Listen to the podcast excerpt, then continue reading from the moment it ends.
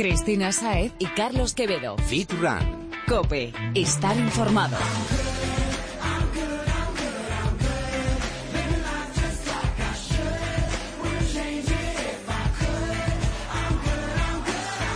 Muy buenas y bienvenido Fitrunner. Ya está aquí una semana más tu programa de fitness, running y nutrición deportiva. Así que empieza a calentar porque los mejores expertos ya están preparados para compartir su experiencia contigo y para que así empieces a darle caña al cuerpo y lo más importante, haciendo las cosas bien. Preparados ellos y preparados también nosotros, Chris. Así que vamos a ver si conseguimos sacarle el máximo partido al entrenamiento. Eso está hecho. Buenas tardes, Carlos. Y bueno, si ya estamos todos listos, vamos allá. Carlos, ¿te has hecho modelo últimamente o qué pasa? no exactamente, Chris. Pues en tus redes sociales, por cierto, apunta Fitrunner es Carl-Fitness. Eso parece.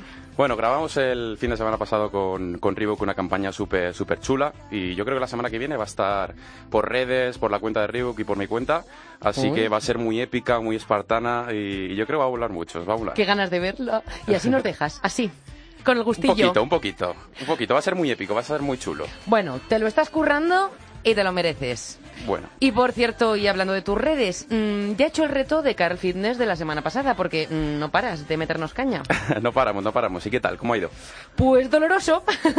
y también he hecho el ejercicio de Paco y vaya, mm, ya estoy que no me puedo ni mover. Pero no nos desviamos. Vamos allá.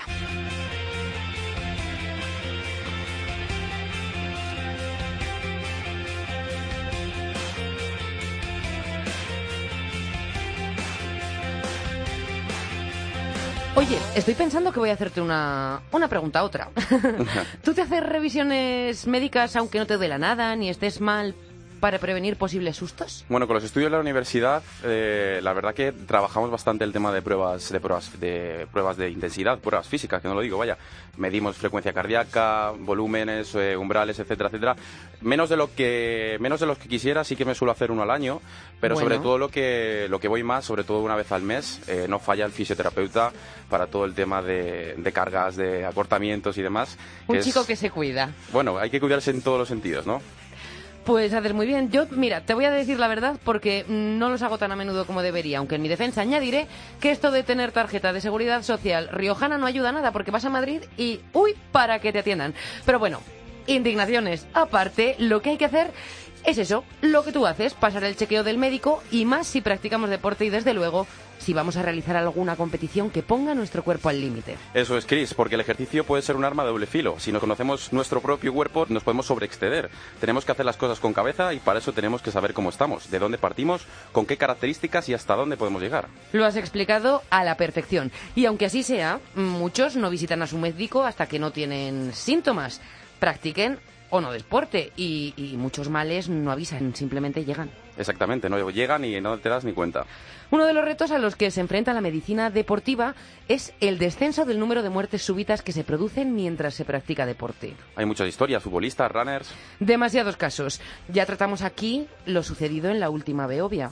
Una, un- una desgracia. Total. Es que ahora mismo la estadística en España muestra cómo cada día, cada día, muere una persona por muerte súbita mientras hace deporte. Una barbaridad, Chris. Y no porque sean mayores o estén enfermos. Como decíamos, si nos fijamos en el dato de menores de 35 años, el riesgo es muchísimo más reducido, pero también es exageradamente alto. A ver, Uno de cada cuatro días, da miedo. un poco sí, uno de, o sea, cada cuatro días Cada cuatro días, un menor. sí, sí. Mira, para no salir a correr o ir al gimnasio asustados, la solución es clara y le estamos diciendo desde el principio. Hay que ir al médico y asegurarnos de que estamos bien. Que además, y como ya hemos comentado en otras ocasiones, últimamente se está perdiendo mucho el respeto a las pruebas de larga distancia, a las carreras de trail, las de obstáculos. Totalmente, cada vez hay más inscripciones y ojo, esto no es malo, pero tenemos que saber dónde estamos y como decimos siempre, marcarnos metas realistas y en este caso metas que no vayan a perjudicar nuestra salud, Pues sí. que tan importante es. Eso que decíamos al principio de que el deporte puede ser un arma de doble filo, así que al médico y no hay nada más. Exacto. La prevención es lo más importante y esto no es ningún suplicio. Solo tienes que ir a la consulta y no te va a llevar más tiempo que ir a tomar algo o ver el capítulo de tu serie preferida. Así que no hay excusa. Tenemos que pensar en la salud. Y los últimos estudios demuestran que el 90%, casi nada, de los fallecimientos por muerte súbita mientras se practica deporte, como hablamos, se evitarían con tan solo esto, con hacernos un chequeo. ¿El 90%? Ahí lo dejo, el 90. Pues ya estás oyendo Fitrunner. No pospongas la visita a tu médico de cabecera y evita riesgos. Y hazlo de verdad, porque hemos salido a la calle a preguntar y parece que los deportistas aún no terminamos de hacernos a la idea. No suelo acudir, solamente suelo ir cuando tengo la necesidad. Sí, la verdad es que me hago chequeos por lo menos dos veces al año para mantenerme bien y por lo menos tener seguridad de que no me pasa nada. Mm, no, solo voy cuando estoy mala. Nunca me he hecho un chequeo médico, la verdad. Solo iría si me encontrase mal o estuviese enfermo o algo así. No por regla general, no, no suelo hacerme chequeos médicos. Pues ya has oído, uno que sí y el resto mm, no suele revisar su salud. Pues después de estas cifras estamos dando, Chris, si no se conciencian ya es que son unos temerarios. Ni que lo digas. Hay que cuidarse, Fitrunner, que como no nos cansaremos nunca de repetir, tu cuerpo es el único lugar en el que vas a vivir siempre.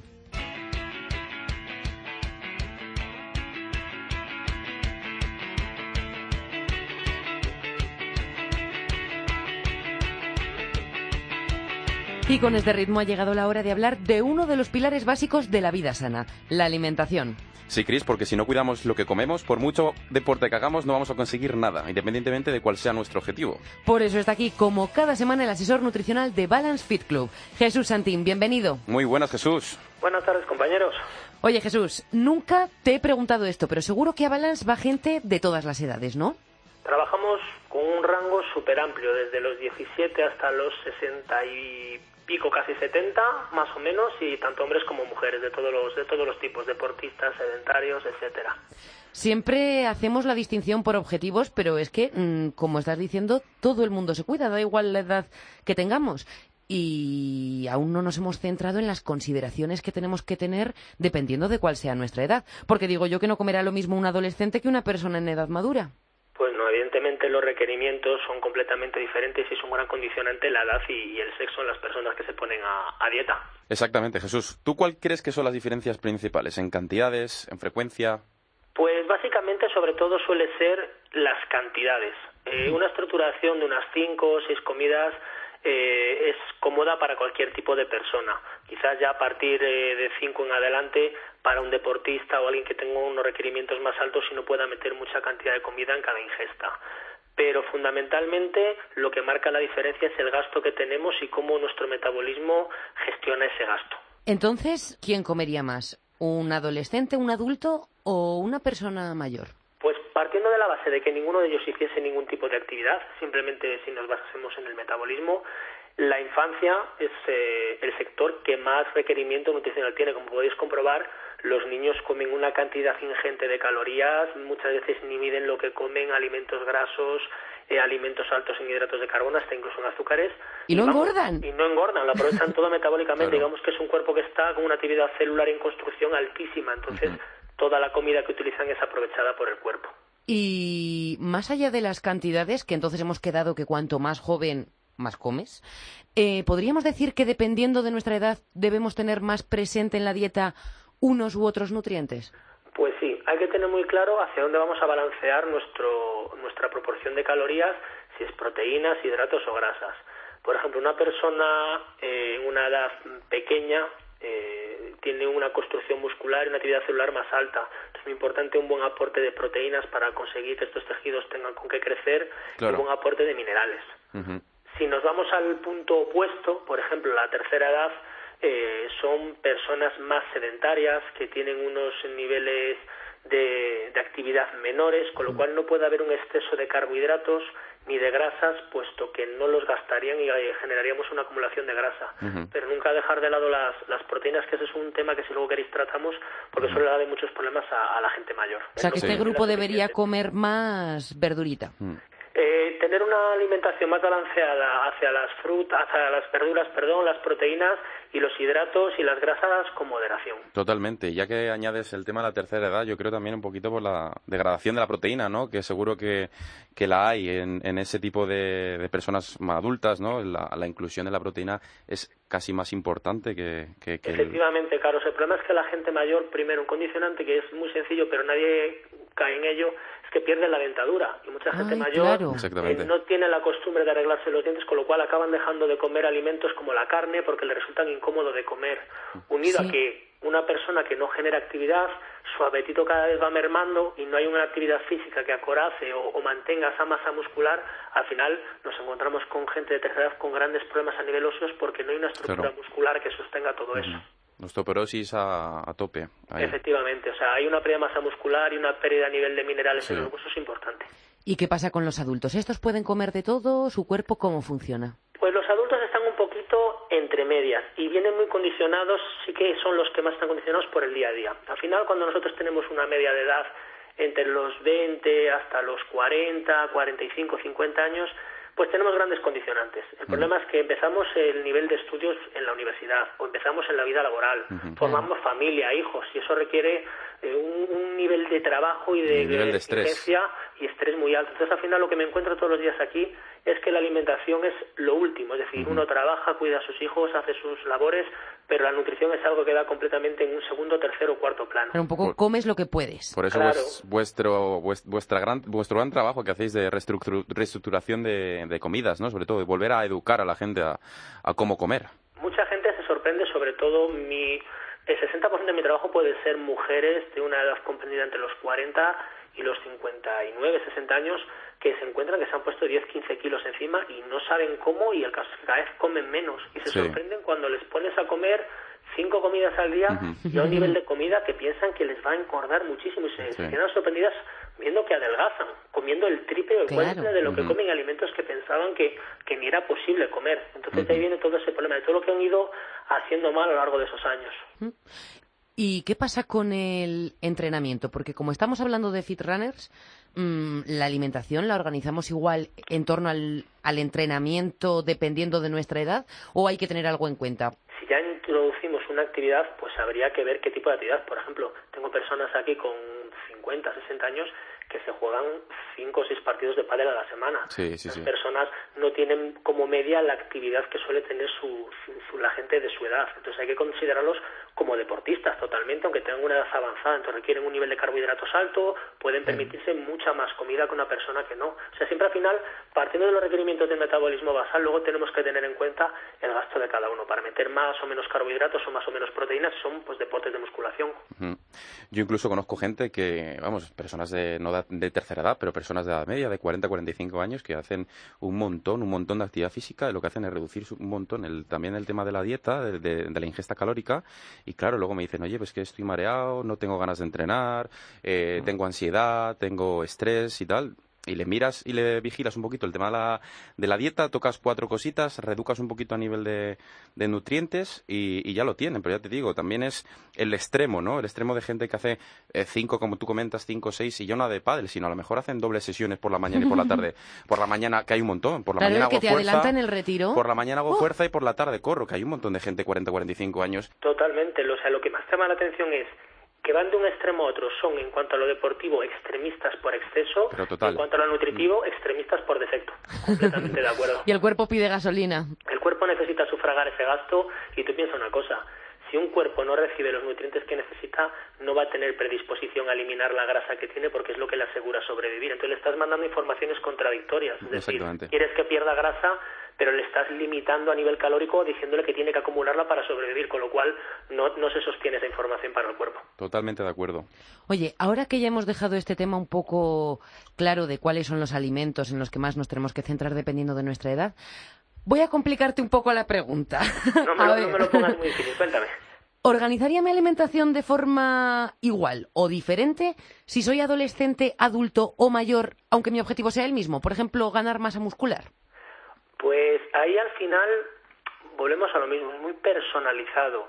Siempre una persona por ser mayor va a tener menos gasto. Es decir, puedes ver en muchos competidores, por ejemplo, a nivel deportes de musculación, que te comentan que cuando ellos competían hace 10 años, definirse era perfectamente asequibles. Vamos, comían una cantidad de calorías altísimas y se secaban sin problema. A día de hoy, después de 10 años, siguen haciendo lo mismo y cada vez les cuesta más. Es decir, no han cambiado nada en la ecuación, nada más que los años que tienen, con lo cual esos años son los que te limitan, es decir, esa restricción metabólica propia de tu edad y de tu, de tu mecanismo celular es lo que hace que gastes menos. Entonces, al final, tienes que compensarlo con más actividad o, dieta un poco más restrictiva. Entonces, al final, lo que marca la diferencia es el metabolismo basal, que lo condiciona la edad que tengas, y tu biotipo, si es ectomorfo, mesomorfo, endomorfo, y la actividad que haces organizada y orientada a tu objetivo. Eso ya es súper personalizado.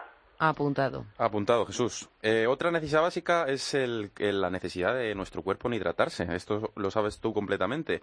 El cuerpo tiene que estar completamente hidratado. Eh, ¿Qué cantidades recomiendas beber? Eh, depende de la edad crees que a lo mejor tiene que haber una distinción? Porque sí que conozco eh, muchos casos donde el agua, eh, si la nutrición juega un papel de segundo plano, yo quiero el tema de la hidratación Brilla puede, por su ausencia. puede brillar por su ausencia, estar en tercer, cuarto plano, tanto por exceso por, como por defecto, porque hay un montón de gente que, tengo que beber agua y, si, se llevan tres, cuatro, incluso cinco litros de agua al Madre mía. Exactamente, o sea, lo has definido perfectamente, tanto por exceso como por defecto. No es bueno eh, un consumo eh, excesivo de agua, puesto que al final estás haciendo trabajar al riñón, filtrando en exceso, pero un consumo moderado, dos litros y medio, tres, es más que suficiente y perfectamente asumible entre los líquidos que tomas durante el entrenamiento, los dos o tres vasos que te puedas tomar, los líquidos que contienen los alimentos. Al final, si uno suma todo, perfectamente se puede llegar, pero es que luego sí se da el extremo de gente que no prueba el agua en todo el día. Pero es que ningún otro tipo de zumo, eh, refresco, algo que pueda aportar líquido al cuerpo. Eso se nota sobre todo en la salud de la piel, la orina, cuando la gente dice, es que mi orina huele muy fuerte o tiene un color muy, muy fuerte. mucha acidosis. eso denota, como comentas, que no hay suficiente agua que disuelva todo ese nivel de, de impurezas que tiene que, exponer el cuerpo para afuera. Con lo cual, habría que tener un mínimo de un consumo de dos litros y medio, que es algo cómodo sin forzar el, organismo. Y a la Todos mayor, los grupos de edad. Equilibrio, unos dos y medio. y al final, esa, es la, la, clave, tener un equilibrio. Cuanto más avanzamos en los años, eh, sobre todo lo vemos en los deportistas de competición. Cuando yo empezaba a trabajar en esto, lo que nos importaba cuando tienes 18 o 19 años es conseguir una masa muscular brutal y no reparas en lo que es la salud. Y ahora si te fijas, los deportistas máster de 40 y 50 que están copando todas las categorías, y hay más gente de 40 50 años que de 19 20 compitiendo, lo que más se preocupan dentro de su suplementación y de su alimentación es de escoger lo mejor, antioxidantes, vitamina C, articulares, eh, huevos ecológicos, carne ecológica, es decir, da más importancia a la calidad y a conservar la salud que a cualquier cosa que pueda optimizar el rendimiento. Sí, la verdad que ese tipo de competiciones eh, os dejáis un montón, un montón de dinero, un montón de pasta en temas de, de, vamos, de encontrar siempre, me parece genial, ¿eh? pero encontrar siempre productos ecológicos, productos eh, supernaturales. sí, sí, que se nota en el bolsillo. Se, nota, Y es verdad que la gente al final muchas veces también se obsesiona y riza el rizo buscando lo más ecológico posible. Tampoco es. necesario estresarse, pero sí es verdad que la alimentación cada vez viene más procesada, eh, está preparada con más aditivos y todo lo que sea aportar algo saludable, nutritivo, que como siempre digo, al final lo que te queda es eh, lo que tiene tu abuela en el pueblo, que es de lo poco que va quedando intacto, todo lo que puedas aportar siempre será más beneficioso, pero pero siempre todo con sentido la medida. No me gusta tampoco la gente que tiene esa obsesión mm. con todos los productos ecológicos, eco, bio. Está bien, pero hay que tener un, que, que, no te genere más estrés del beneficio que te va a aportar. Como siempre decimos, ¿no? Aquí en Fitran, el, el tema de no obsesionarse, ¿no? Para nada, la obsesión y la, no es nada bueno y la moderación es lo más importante en todo lo que hacemos, siempre, siempre. Si tuvieses que quedarte que, con uno, ¿cuál crees que sería el alimento estrella eh, para cada uno de los rangos de edad? dime uno para adolescentes. Esta es buena. dime, dime otro para, para personas de 45 y dime otro para a partir de 65 años. Pues mira, eso es muy difícil. Si me apuras y me dejas un poquito que me salga por la tangente, te diré un poco más, un poco más amplio. Para gente eh, joven, una buena fuente de carbohidrato complejo, o sea, arroz, pasta, patata, cereal, es decir, que se aporte esa buena energía y siempre una fuente de proteína de calidad, un mm. pollo, una ternera, un pescado. Para la mediana edad mm, haría lo mismo, pero sí que intentaría incluir un poquito más, que eso se balancease hacia la proteína y unos buenos eh, ácidos grasos, unos buenos elementos grasos eh, antioxidantes, eh, verdura. Y en la tercera, sobre todo, restringir un poquito sus hidratos y darle mucha importancia a todo lo que sería ese verde, esa, esa proteína de calidad y, todo lo que sea limitar esa ingesta calórica que no vaya que no vaya a ser. Entonces, no me podría quedar con un solo alimento porque creo que cada alimento tiene que estar en la dieta. O sea, mis dietas siempre son muy completas y muy variadas. Tocan todas las fuentes de proteínas, de hidratos posibles. Cristina te lo puede comentar, porque Sí. no creo en, en esas dietas monotemáticas de arroz, pollo y brécol que parecen ser tan saludables y tan estrictas, pero Que acabas hasta nada. el moño. Es que de Aguanto. hecho son contraproducentes. Me pones una, una dieta así, Jesús, y te aguanto menos de una semana. De verdad. No tiene sentido. Eso ha sido a la base muchos años y está bien, era lo que se hacía en su momento y funcionar funciona, pero lo más importante es ampliar el abanico de alimentos y cuanto más variada sea una dieta, más llevadera y más nutritiva para el cuerpo. Oye, ahora que hablamos de esto, te voy a hacer la última, ultimísima pregunta. A ver, ¿cuál es el grupo que más fuerza de voluntad tiene para conseguir su objetivo? Pues mira, la gente que más fuerza de voluntad tiene suele ser la gente mayor, en el rango desde, me refiero mayor, en el rango de los 50 En a los 60, Sí, porque se dan cuenta que ya es una inversión de futuro. Claro. Es totalmente. decir, pasan de- del fin estético a voy a entrar en un rango de, de edad o en una etapa de mi vida en la que todo lo que consiga solucionar ahora me va a evitar muchos problemas. Es lo que yo le llamo aquí de broma mecánica preventiva. Ajá. Si ya se dan cuenta que, que no pueden seguir en la línea en la que han venido trabajando y que ya empiezan a, a manifestarse problemas y que son problemas derivados de la mala alimentación. Entonces, es la gente que más disciplina pone, que más capacidad de, de esfuerzo tiene y que más, más en serio se toma todo lo que hace. Bueno, pues a ver si el resto también crecemos un poquito o maduramos, ¿no? Y nos damos cuenta de que tenemos que hacerlo por nuestro bien. La verdad Je- es que no tengo queja, la gente, la gente cumple mucho, está muy concienciada. Jesús Santín, nuestro gurú de la nutrición, gracias por tus consejos como siempre y hasta la semana que viene. Hasta la semana que viene, te crack. Un placer, como siempre, chicos. Nos vemos la semana que viene. Fitrunner, cuéntanos tus dudas en las redes sociales y las resolveremos con Jesús en el próximo programa. Puedes hacerlo en facebook.com barra fitrancope, también en Twitter somos fitran-cope o en Instagram arroba fitran-es. Estamos deseando ayudarte y acompañarte en el camino hacia tu objetivo, Runner. Te escuchamos, o mejor dicho, te leemos. Cristina Saez y Carlos Quevedo. Fit Run. Cope, estar informado.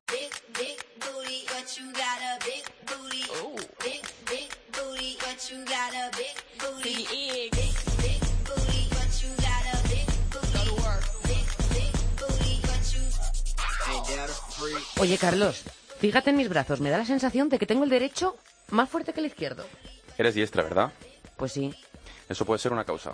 mm, pues tiene su sentido, la verdad. No te pongas a imaginar y mejor que nos lo explique nuestro próximo invitado. Bueno, sí, mejor. Que me desvío. Licenciado en INEF, especializado en entrenamiento fitness y educación física, José Miguel del Castillo. Bienvenido. Bienvenido, crack, y enhorabuena por nuestra nueva eh, aprobación de la última regulación. Genial, muchas gracias por invitarme, Cristina y Carlos, y estamos súper contentos en el COPLES de Madrid eh, que se haya por fin regulado una ley que llevamos 20 años pidiéndola a gritos. O sea que estamos muy contentos, muy Bueno, contentos. es que aquí voy a añadir que Josemi es, además de todo lo que he dicho, bueno, y lo que no he dicho, vocal en el Colegio Oficial de Licenciados en Ciencias de la Actividad Física y el Deporte de, de la comunidad. Sí, sí, de la Comunidad de Madrid, sí, es cierto. Cuéntanos Sí, en qué consiste esta regulación un poco. Bueno, es una regulación que básicamente lo que hace es, según la la profesional, se le designa pues un campo de, de trabajo. Entonces, lo que nosotros hemos buscado eh, siempre es conseguir que solo ejerzan los profesionales, profesionales titulados. Eh, tampoco es que sea una ley realmente traumática para profesionales que están ejerciendo actualmente porque se les da un plazo súper amplio de unos cinco años para que ellos puedan eh, tanto eh, pues habilitarse como pues demostrar su experiencia y sus competencias o sea que no es una cosa es una no es una ley traumática para gente que actualmente no tiene ninguna titulación Recorda- Pueden- rec- os recordamos a los cirranes que el grado en actividad física del deporte ahora mismo son cuatro años, así que si os estáis escuchando alguno de vosotros y eh, porque Sí. más, más, de, más de uno yo sé que se está O sea, un ¿qué poco tiempo da? tirando de los pelos diciendo madre mía llevo tres cuatro años eh, dando clases de spinning eh, sin, sin este grado, sin esta eh, licenciatura tenemos cuatro años para, para poder hacerlo. Sí, incluso, incluso no es necesario que adquieran el, el grado de ciencia de la actividad física y del deporte, porque dependiendo del área de trabajo, por ejemplo, en el caso de, la- de las clases colectivas, eh, no sería necesario el grado, por ejemplo. Entonces, eh, dependiendo de qué nicho profesional sería, estaríamos hablando de, de una titulación u otra. Se puede, puede ser simplemente un técnico deportivo, técnico deportivo superior, un TAFAT, Claro, eso iba a un preguntar yo, si o sea, valían que no- también que ese no- tipo de titulaciones. Realmente un CAFIDE tiene un, eh, un par de campos eh, seleccionados, eh, estancos, luego los tiene TAFAT, tiene otros dos campos eh, estancos y un técnico deportivo tiene un campo estanco. O sea que, que no, no, lo que hacemos es no pisarnos las competencias unos a otros, que es lo que está sucediendo actualmente. Que con cualquier titulación se puede hacer todo tipo de trabajo y eso no puede ser. Claro, es que además ahora que está tan de moda, hay una de, un- de intrusismo. Sí, sí. Esto Es ocurre una- también en, en otras profesiones como fisioterapia y bueno, gracias a que hemos trabajado duro, pues se está consiguiendo. Al final todos los partidos políticos hay una unanimidad que nunca se había conseguido hasta ahora. La votación fue 100, 123 a 0 eh, a, a favor de la ley, o sea, una, una barbaridad. Yo sé, yo sé que tú estuviste ahí presenciando un poquito el tema, Sí, ¿verdad? fue súper emocionante, fue súper emocionante. emocionante. O sea, se me ponía la piel de gallina solo de, de- solo de recordarlo, o sea, que genial, genial. La verdad que escuché yo un poquito también el tema de, de, bueno, de las colaboraciones de todos los partidos y, y, en, y en general me, me pareció un cambio tan grande, de, sobre todo de opinión política y, y de, y de, bueno, manifestación en, en la gente, ¿no? Que la gente se da cuenta ahora mismo que está en, en- en boga de todo el mundo el tema de la actividad física, todo el mundo eh, corre, todo el mundo va al gimnasio, Sí, sí, sí, sí, crossfit, clases colectivas, etcétera, etcétera. Entonces yo creo que esta regulación, además, ya la había en Barcelona y esta regulación aquí en, en- en Madrid es un salto que, que- que- que tiene que copiar todas las comunidades autónomas y llegar a una regulación en- eh, a nivel a, a nivel claro a nivel estatal. Sí, nosotros realmente lo que hemos pretendido es mejorar, por ejemplo, la que está en, en vigor en La Rioja y en Extremadura y darle, pues, pues bueno, una, vergi- una versión mejorada. Mira, te voy, quiero hacer, Josemi, una pregunta que, que a mí como periodista también me hacen mucho, ¿no? Y es, ¿las redes sociales ayudan o perjudican a la profesión? Ahí lo dejo. Buena pregunta. Pues depende, porque es que es verdad que hay muchos perfiles que que simplemente rezan como profesional titulado en mayúsculas y no, no hay ninguna titulación oficial que lo respalde. O sea, titulaciones oficiales realmente son las que están selladas por el rey.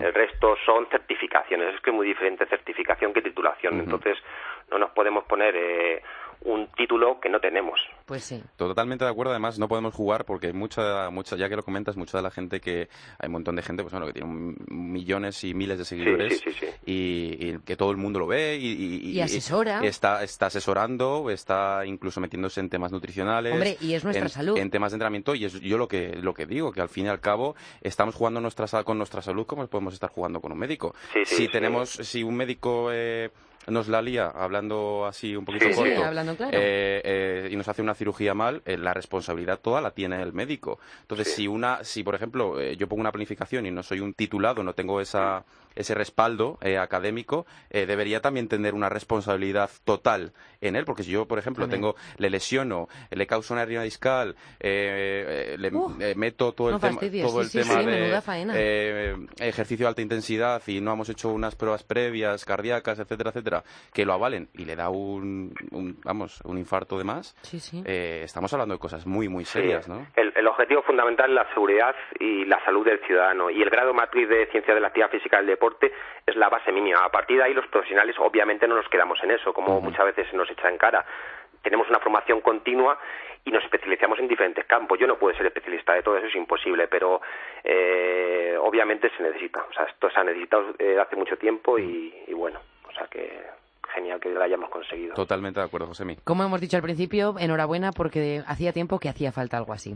Y No, ahora, gracias. volviendo al tema de que tengo un brazo más fuerte que otro y me he quedado ahí con la mosca detrás de la oreja, ¿nos puedes ayudar con esto de las asimetrías musculares? Porque, porque sucede, me dice Carlos, que puede tener algo que ver que sea diestra. ¿Es común o estoy mal hecha? Sí, no, no, no, es muy común. El tema de las asimetrías, hasta un punto, las hay asimetrías leves, obviamente que con un propio entrenamiento compensatorio básico y la, propia- la propia progresión del entrenamiento son suficientes y otras eh, asimetrías más notables que necesitan pues una individualización y, y un tratamiento específico. Las asimetrías, por ejemplo, hay hay estudios que dicen que el 90% de, de las personas son diestras de mano, sin embargo el 20-45% son diestras de pie, es decir, hay más asimetría en el, en el tren superior que en el tren inferior.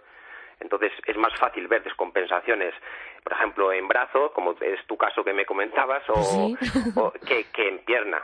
Eh, y luego también el tema de las asimetrías, hay que recordar que el 90% son la gente que se lateraliza de zurdo diestro es, es sociocultural, solo hay un 10% genético. Exactamente. O, o sea, que soy normal, puedo estar tranquila. Sí, sí, hay un totalmente. poquito más Vamos, hinchado el brazo derecho. Totalmente. Es, es completamente anatómicamente y biomecánicamente normal Sí, esas asimetrías. claro, ten en incluso los niños eh, se utilizan más desde pequeñitos en deportes de resistencia, fútbol, baloncesto, balonmano, hockey, donde, donde la lateralidad es necesaria incluso para el rendimiento. Entonces, a nivel de rendimiento no es mala la lateralidad y, tener cierta asimetría funcional. A nivel de estética y salud, sí, eh, pero a nivel de rendimiento, hasta un punto y no nos dé problemas musculares y de, simplemente sería una compensación, como le puede pasar a Rafa Nadal. Claro, eso es lo que iba a decir.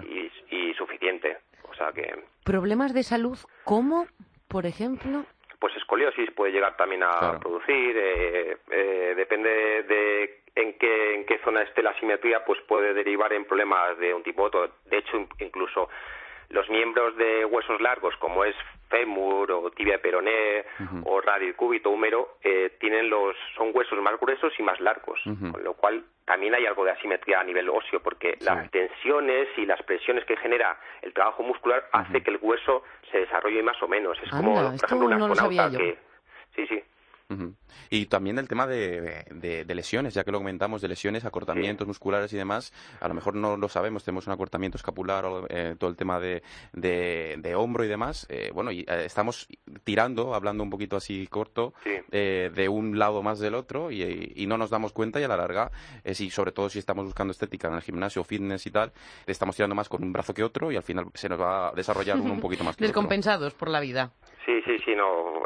fundamentalmente lo que habría que hacer en ese caso sería sí es más notable hacer un trabajo de primero una valoración de esa simetría pues que se haría con pliegues y con diámetros musculares para ver que en el tema del tamaño muscular y luego también el tema de la fuerza pues hacer unos test de pues 5 o 10 repeticiones máximas y ver en qué parte se queda atrasada el brazo o la pierna no dominante. Por ejemplo si hacemos el test con barra o si hacemos con mancuerna cuál sube con menos velocidad y en qué y sobre todo en qué en qué repetición falla. Si hacemos un test a 10 repeticiones y fallamos en la séptima, mm. estamos más descompensados que si fallamos en la novena, por ejemplo. Exactamente. Luego lo hablaremos, el tema del entrenamiento, pero todo lo que sea entrenar con unilateralmente eh, a nivel estético, siempre, bueno, a nivel estético yo creo que también rendimiento, eh, esa lateralidad que hablaba Josemi nos va a beneficiar en todo, absolutamente en todo. Sí, sí, el tema unilateral es, es perfecto porque además trabajamos eh, la parte del core para estabilizar la columna, entonces trabajar de manera unilateral eh, tiene muchísimos beneficios. Eh, tenemos muchísima más simetría muscular,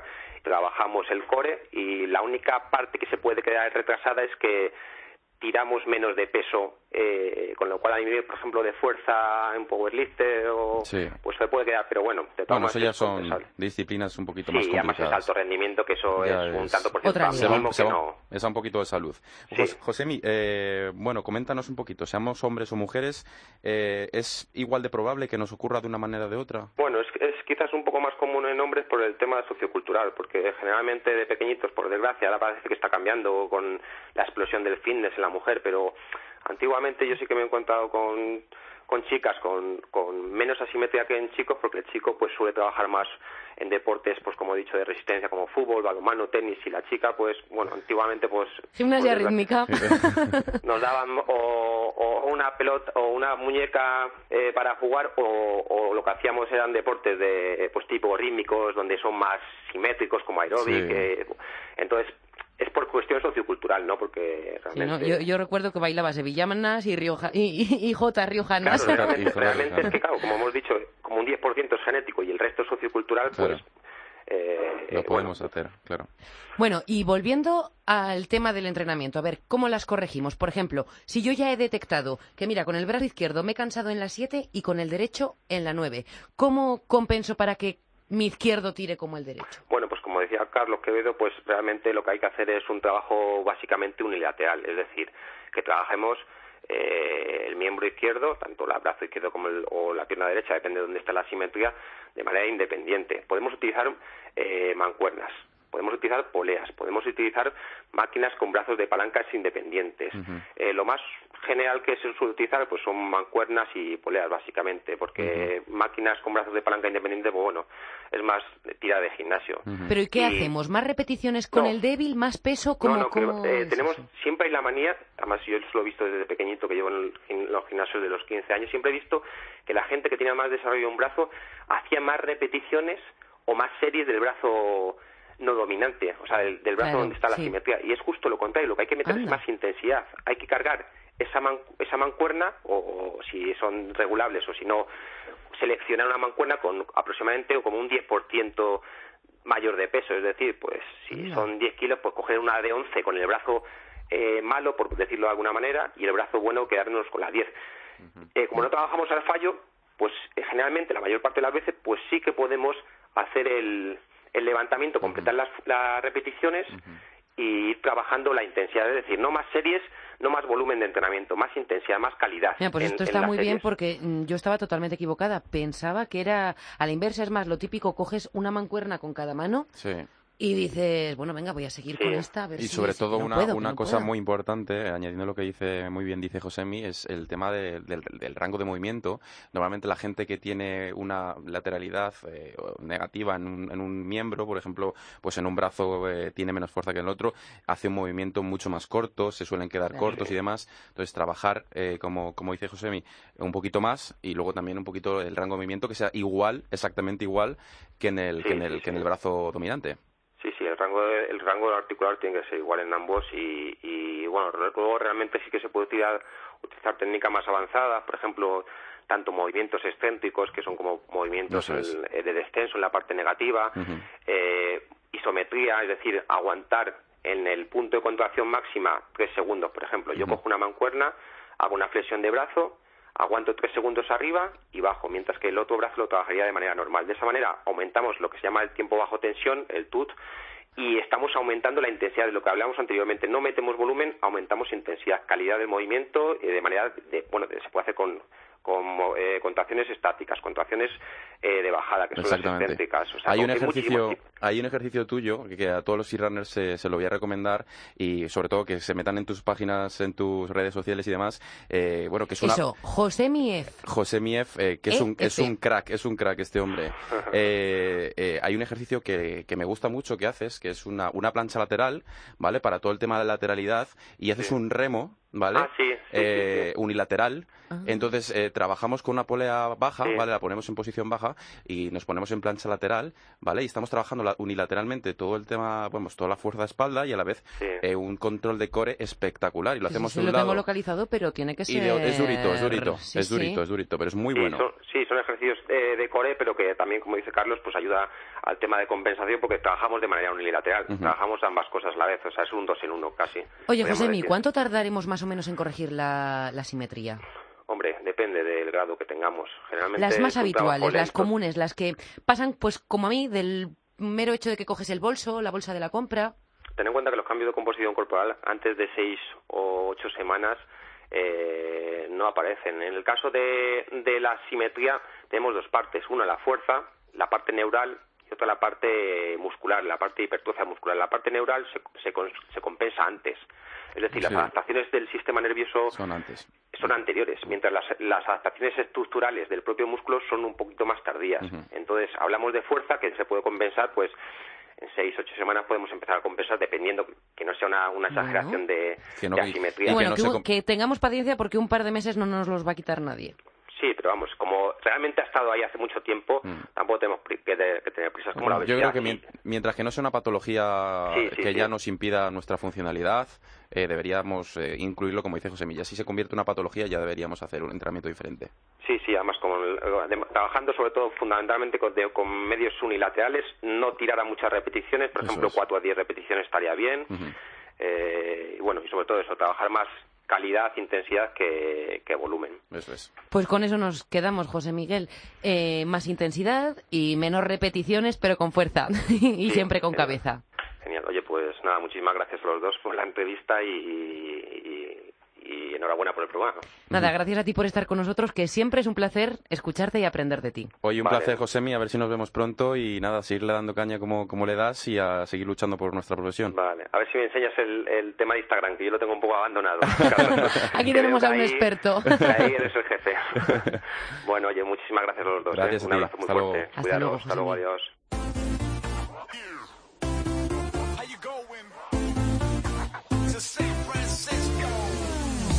Estamos ya en el final de este 39 programa, pero no nos vamos sin incitarte, si no lo hemos hecho ya lo suficiente, a que empieces a poner la teoría en práctica. ¿Has hecho ya las sentadillas de esta semana, Chris?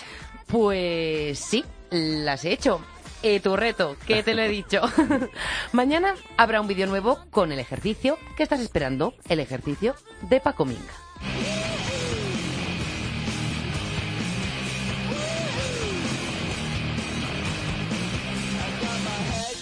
El instructor del Body Factory Gran Vía nos ayuda a sacar el máximo partido a cada ejercicio que realicemos. ¿Cómo? Pues haciendo las cosas bien, que como decimos siempre, es lo más importante. Hay que cuidar la técnica y por eso tienes que estar muy atento a las indicaciones de Paco. El vídeo lo publicaremos mañana jueves en la página web del programa y también en las redes sociales. O sea que estará disponible en la página de FitRun dentro de cope.es y también en Twitter arroba fitran-cope, en facebook.com barra fitrancope y por supuesto en Instagram somos fitran-es. Y como siempre, nos cuentas la experiencia. El hashtag es hashtag PacoFitRun.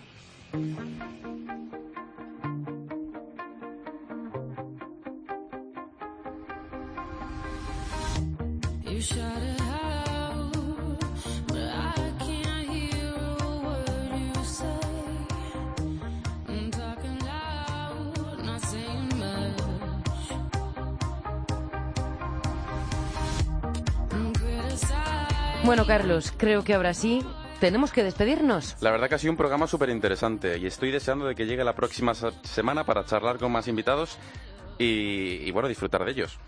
Yo te digo lo mismo, siete días y habrá más consejos, más curiosidades y más gente sana, que a fin de cuentas eso es lo que queremos ser todos. Todos.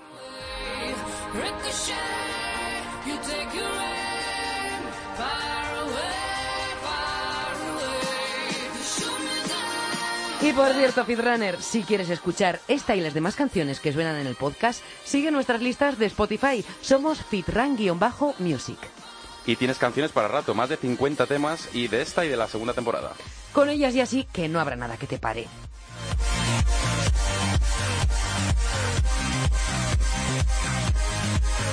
En la técnica ha estado Pedro Díaz Aguado. Gracias, Carlos, y hasta la semana que viene. Gracias Pedro, hasta pronto Chris y hasta pronto Firrunner. A ti que estás al otro lado, gracias. Seguimos siempre en contacto.